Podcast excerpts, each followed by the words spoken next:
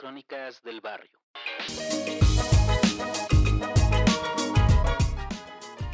Capítulo 4. Los circos momentáneos.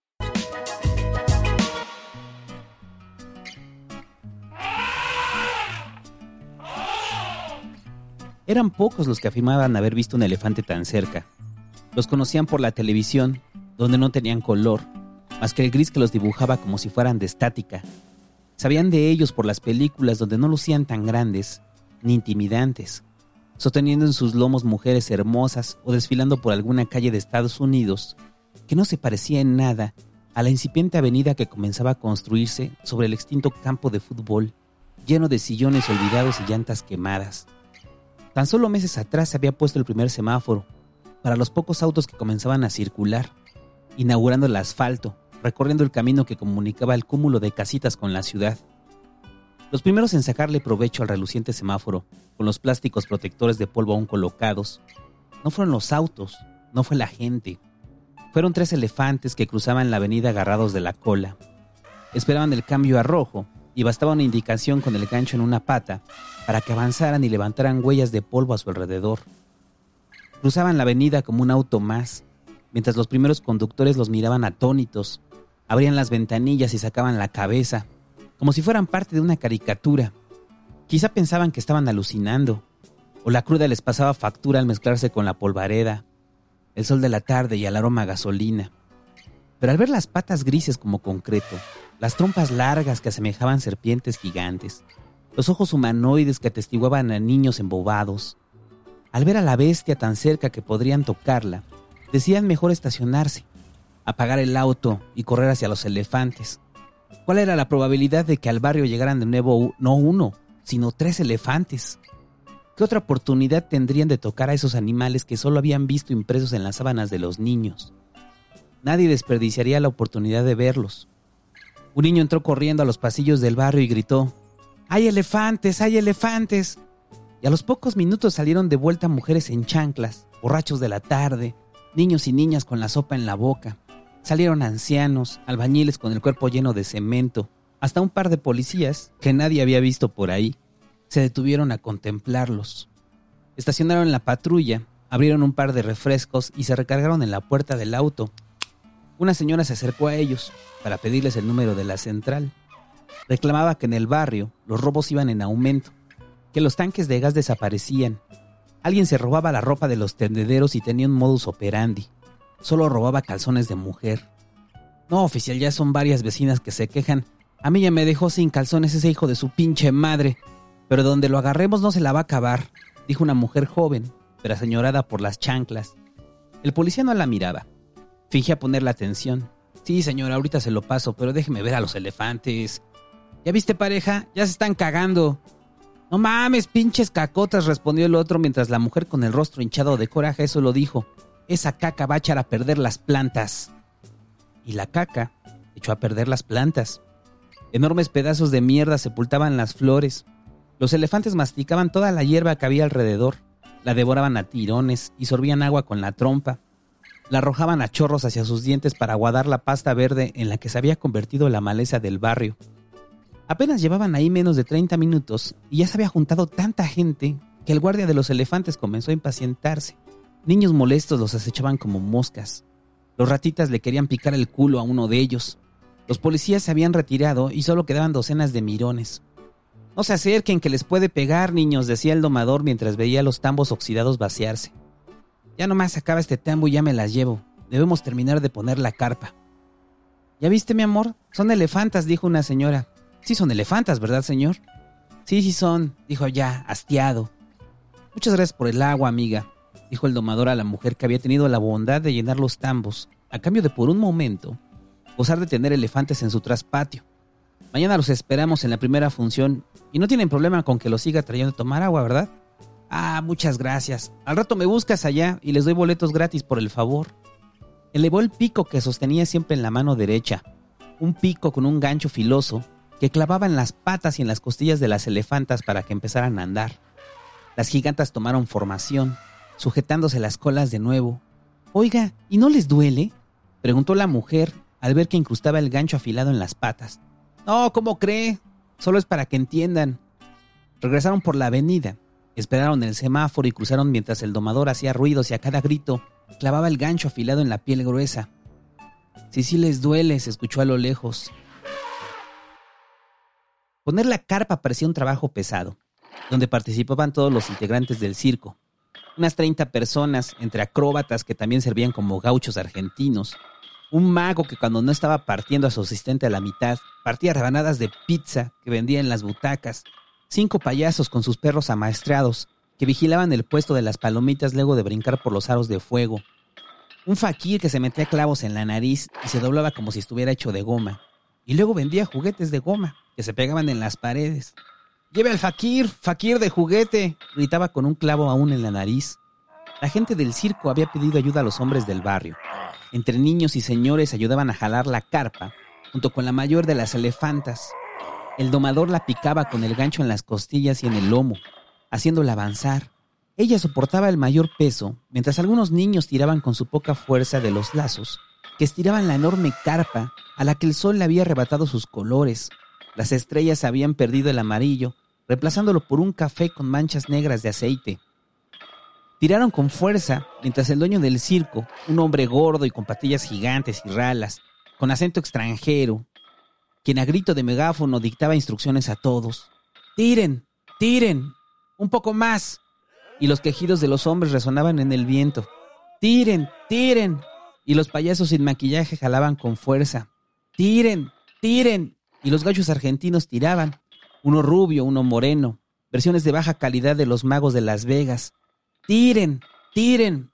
Y la elefanta jalaba la carpa con su arnés amarrado al lomo, recibiendo piquete tras piquete, hasta que un barrito emergió de ella, una explosión de fuerza que levantó la carpa hasta la punta, frente a la sorpresa y el temor de los hombres y niños del barrio, que comenzaban a sospechar que no solo le dolía, sino que en sus ojos se veía una tristeza profunda, como la del perro regañado, o de quien se sabe perdido y recuerda con nostalgia lo que nunca vivió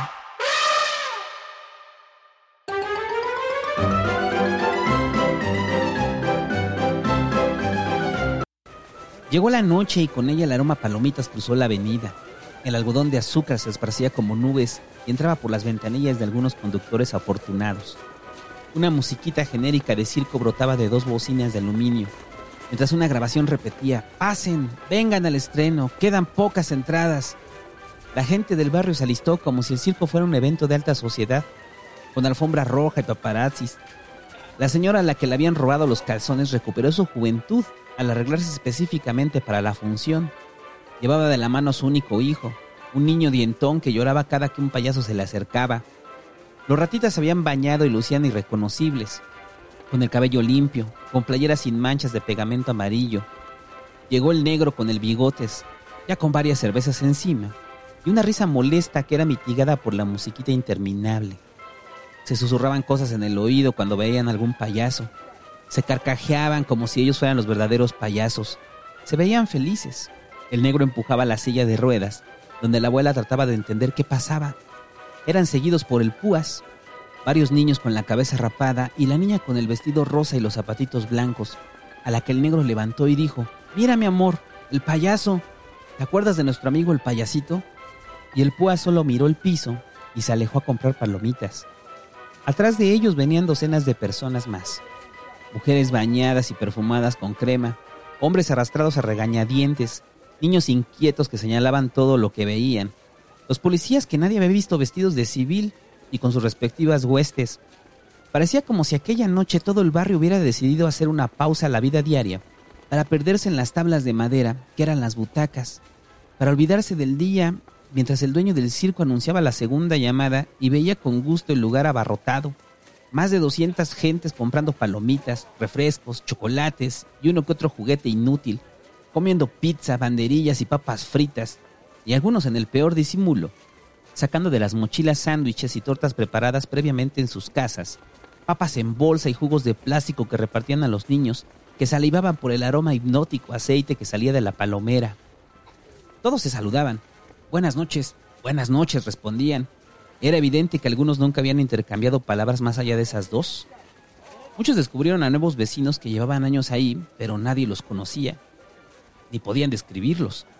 Se rumoraba que existían, que en esas casas habitaba algún padre de familia anónimo, que salía a trabajar de madrugada y regresaba de noche sin ser visto nunca, porque los fines de semana desaparecía en medio de la polvareda completamente solo, únicamente llevando una maleta. La gente parecía más entretenida identificando a sus vecinos. Buscaban quién había ido y quién no, quiénes venían en pareja, qué mujer estaba sola, qué niños se colaban por debajo de la carpa auspiciados por el domador que cumplía su palabra de dejarlos entrar. Nunca dijo que fuera por la entrada. Todos estaban más divertidos juzgando a los demás. Poco les importaba el acto previo de un niño malabarista al que se le caían los bolos cada tres segundos. Acabó el acto y de inmediato las luces apagaron. Los ratitas gritaron, ¡Uy! ¡Ay, güey! ¡Ay, mamá! Y estallaron las risas frente a los reclamos de la gente que se hicieron enojados con las luces apagadas. Entonces apareció en el centro, a una sola luz, el dueño del circo, vestido como lo que la televisión les había enseñado que era un presentador de circo, con botas largas hasta las rodillas, un saco rojo que evitaba que la panza saliera expulsada. Las dos patillas se escurrían debajo de un sombrero de copa. Sostenía un látigo en la mano y luego de ver con gusto el lugar repleto gritó, Bienvenidos al espectáculo más grande sobre la Tierra. El Circo Estrellas del Oriente les agradece su preferencia. Prepárense a ser sorprendidos.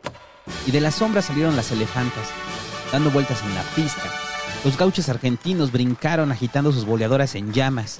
Los payasos aparecieron correteándose entre ellos, persiguiendo una payasa con el culo y las tetas gigantes hechos de globos.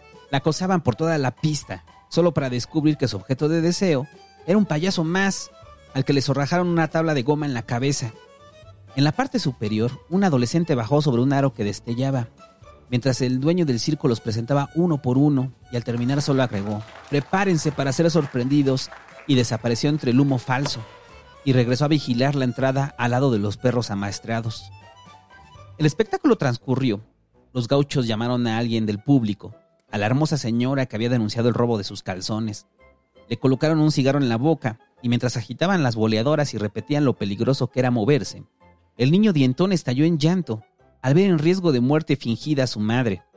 Apresuraron el acto, el cigarro salió despedido por el aire, y mientras la gente aplaudía, le susurraron algo al oído a la señora, que regresó sonrojada a consolar al niño. En el segundo acto regresarían como trapecistas, quitándose las botas y entallándose en un traje lleno de estrellas. Las elefantas salieron de nuevo, con sus plumeros en las cabezas, con mantas cubriéndoles las heridas en el lomo, Dieron vueltas sobre una base, se pusieron en dos patas, una sobre la otra, levantaron las patas hacia el aire, jugaron fútbol con un payaso, defecaron en la pista, se pararon sobre un peldaño mientras les arrojaban aros en las trompas y se despidieron arrodillándose frente a una multitud que aplaudía fanáticamente. Las elefantas se inclinaban como si supieran que la humillación era su trabajo, que cumplir la voluntad de niños dientones fuera su destino. Las picaban de nuevo para doblegarlas frente a la multitud mientras algunos señores cabeceaban tratando de dormir con los brazos cruzados. Hubo un intermedio donde los hombres salieron a orinar en el pasto. Las mujeres hicieron cuenta si no les tomaba más de 10 minutos ir al baño de su casa y regresar, pero varias de ellas, al ver la hora, decidieron no volver al circo. Para la segunda mitad los adultos bostezaban. Los únicos entretenidos eran los niños, más acrobacias, más gauchos argentinos. Volvió a salir una elefanta con falda, condicionada para actuar como si un payaso fuera su novio. Los perros entrenados volvieron a cruzar los aros y a bailar el baile del perrito, mientras las mamás aplaudían cansadas, chocando las manos de sus hijos. La adolescente en el aro bajó, subió, dio giros y desapareció en dirección al humo rosa de los algodones de azúcar. Al final salió el dueño, agradeció a todos los artistas quienes desfilaron una vez más por la pista de paja y acerrín, y se despidió agregando, cuéntenles a sus amigos, tres funciones diarias de martes a domingo los esperamos. Al día siguiente todos los niños jugaban al circo. Amarraban piedras con mecates y las hacían repicar en el piso mientras gritaban ¡Los gauchos argentinos! Se robaban los cigarros de sus papás para replicar el acto temerario y uno que otro niño terminó llorando luego de que un piedrazo en la nariz le hiciera brotar un chorro de sangre. Otros más trataban de entrenar a sus perros. El baile del perrito, el baile del perrito sonaba en la casetera mientras ponían en dos patas al perro de la familia que no estaba de humor y terminaba mordiéndolos. Gracias a los niños todo el barrio era un circo. En cada esquina había intentos de payasos, de trapecistas. Hasta una niña replicaba al adolescente en el aro con una llanta abandonada. Buscaban ver de nuevo el show, se colaban por debajo de la carpa. Si eran sorprendidos, los gauchos los sacaban de la oreja mientras les gritaban, pinches chamacos mugrientos. Las elefantas se volvieron una rutina en el barrio. Cruzaban a diario la avenida para tomar agua, para buscar algo de pasto entre la tierra, para soltar bolas de excremento que el domador seguía afirmando que era bueno para las plantas, pese a que varias señoras le habían hecho caso y sus flores terminaron secas como paja. Su ir y venir a través de la avenida se volvió rutinario y como toda rutina, terminó por hartar. La gente les reclamaba que dejaran la caca regada por la avenida. El aroma les molestaba. Se enojaban cuando las elefantas arrancaban las hojas de los arbustos. Piches elefantes, ya están jodiendo mis árboles, murmuraban mientras las veían pasar. Los automovilistas pasaron de la sorpresa al enojo cuando sentían que las gigantas rozaban sus carros. Ten cuidado con esas madres, cabrón, le gritaban al domador que solo le mentaba a la madre y picaba de nuevo a las elefantas. Los niños perdieron el interés por el circo, habituados a ver a los elefantes tomar agua, a los gauchos argentinos comiendo en la casa de la señora con el niño dientón. Se sabían de memoria el espectáculo de tantas veces que se habían metido de polizones. Se dieron cuenta que los chistes de los payasos no eran tan graciosos, que el dueño del circo les gritaba por llegar ebrios y los amenazaba con no pagarles. Escucharon el barrito de las elefantas tantas veces que se habituaron a él y olvidaron su dolor. Alguien que no era de ahí e iba de visita preguntaba ¿Y eso qué fue? Al escuchar los gritos. Ah, son los pinches elefantes escandalosos, no les hagas caso. Le respondían como si en el barrio, en lugar de perros callejeros, hubiera elefantes callejeros.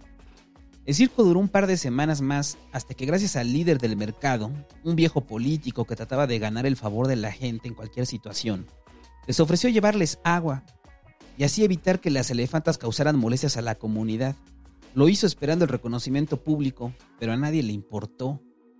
La rutina vuelve invisibles a las cosas, a las personas, y los animales no eran la excepción.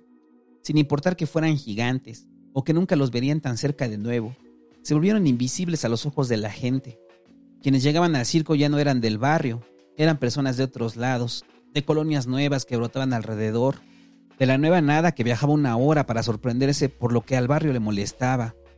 Hasta que un día, al despertar, sin ruido, sin avisar, las elefantas, los payasos, los gauchos argentinos, el circo completo había desaparecido para nunca volver. Por la mañana miraron en el camellón gigante donde habitaron y no quedaba nada más que caca, acerrín y paja, todo sobre una pista de circo, abandonada en medio del camellón, una pista que nadie se percató cuando construyeron. Era una pista azul que dejaron intacta, con la rampa de entrada para las elefantas y las de salida para los humanos. Estaba hecha completamente de concreto y tan bien construida que los niños cruzaron la avenida y jugaron en ella. De repente les regresó el gusto por imitar a los gauchos argentinos. Le volvieron a volar la nariz a otro niño, llevaron perros, corrieron en medio de ella y experimentaron una nostalgia inexplicable. La gente pasó de quejarse, pinche circo, dejaron su chingadera de pista ahí, a añorar al circo, a recordarlo con afecto años después. ¿Te acuerdas cuando tuvimos elefantes? Si alguien dudaba, le señalaban las ruinas de la pista que quedó como testimonio de que un día un circo estuvo ahí. Robaban la palabra para describirlo, para exagerar la grandeza de las elefantas, para reclamar por el maltrato que sufrían, pero al que fueron indiferentes. Inventaban historias como que uno de los gauchos regresaba de vez en cuando a ver a la mujer guapa, o que su segundo hijo era güerito y narizón, idéntico a uno de ellos. Les gustaba recordarlo como algo eterno. No, ese circo estuvo ahí como dos años. Te juro que no se iban, y hasta los elefantes me hacían caso. Cuando en realidad no fue más de dos meses que cohabitaron con las bestias y los payasos. La pista era como un regalo para otros circos que llegaron después. Circos momentáneos que parecían eternos para el barrio. Ya no traían elefantes, o traían uno solo, feo y viejo, jodido por años de recibir piquetes en la piel, ya no había gauchos argentinos, y si los había eran los mismos payasos que no se molestaban en quitarse el maquillaje de la cara en su siguiente acto. Los circos llegaban, se instalaban en la pista de concreto y pedían de nuevo ayuda a la gente, pero nadie respondía. Solo uno que otro niño que en el ocio absoluto decidía tirar de la carpa para ganarse una entrada gratis, donde podía observar a unas jirafas mientras les arrojaban aros en la cabeza, a un Spider-Man que realizaba actos de escapismo en un costal, a payasos simplones que repetían la rutina que habían visto previamente, magos gordos con la barba sucia, cansados, sacando pañuelos, flores y palomas de varitas mágicas. trapecistas que solo daban giros en el aire y caían insípidamente sobre una red. Llegaron más circos igual de momentáneos, igual de irrelevantes, con un par de motociclistas dando vueltas en una esfera de acero, o con la mujer araña que había mutado en artrópodo por desobedecer a su mamá. Llegaron más circos momentáneos y a la gente del barrio no le importaba, sin importar que trajeran el show en vivo de Barney, de los dinosaurios que se anunciaban cantando Soy el nene consentido, el show de los Simpsons en vivo, de Batman, de los Tiny Toons. La avioneta surcaba el cielo reverberando el mensaje de las funciones y los días y la gente solo decía, puto circo, ya que se vaya. Pero la nostalgia es adictiva, se disfruta como droga, se bebe a borbotones. Y tiempo después, cuando el líder del mercado perdió la elección y se descubrió su identidad secreta, en la que era un héroe y no un político arribista y mujeriego, años después, cuando los ratitas tuvieron que huir luego de que los encadenaran a la pared y los perros de los nuevos dueños del barrio les masticaran las costillas por robarse los tanques de gas, varios años después, cuando la señora partió del barrio llevándose lejos a un adolescente dientón y a un niño pequeño y rubio, muchos años, muchísimos años después, cuando los niños habían crecido y ya no se golpeaban con piedras, sino las fumaban en latas de refresco. Tantos años después, cuando el ladrón de calzones fue descubierto y enfrentó la impartición de justicia a través de los puños y las cachetadas, y cuando finalmente de la pista solo quedaban ruinas que se llenaron de maleza, fue hasta ese momento que la gente recordó con nostalgia ese circo momentáneo que para ellos fue eterno, y entendieron con nostalgia, con esa que es tan adictiva, que eran de las pocas personas en esa ciudad, quizá en ese país, que podían iniciar una charla preguntando, ¿ya les conté la vez que tuvimos elefantes?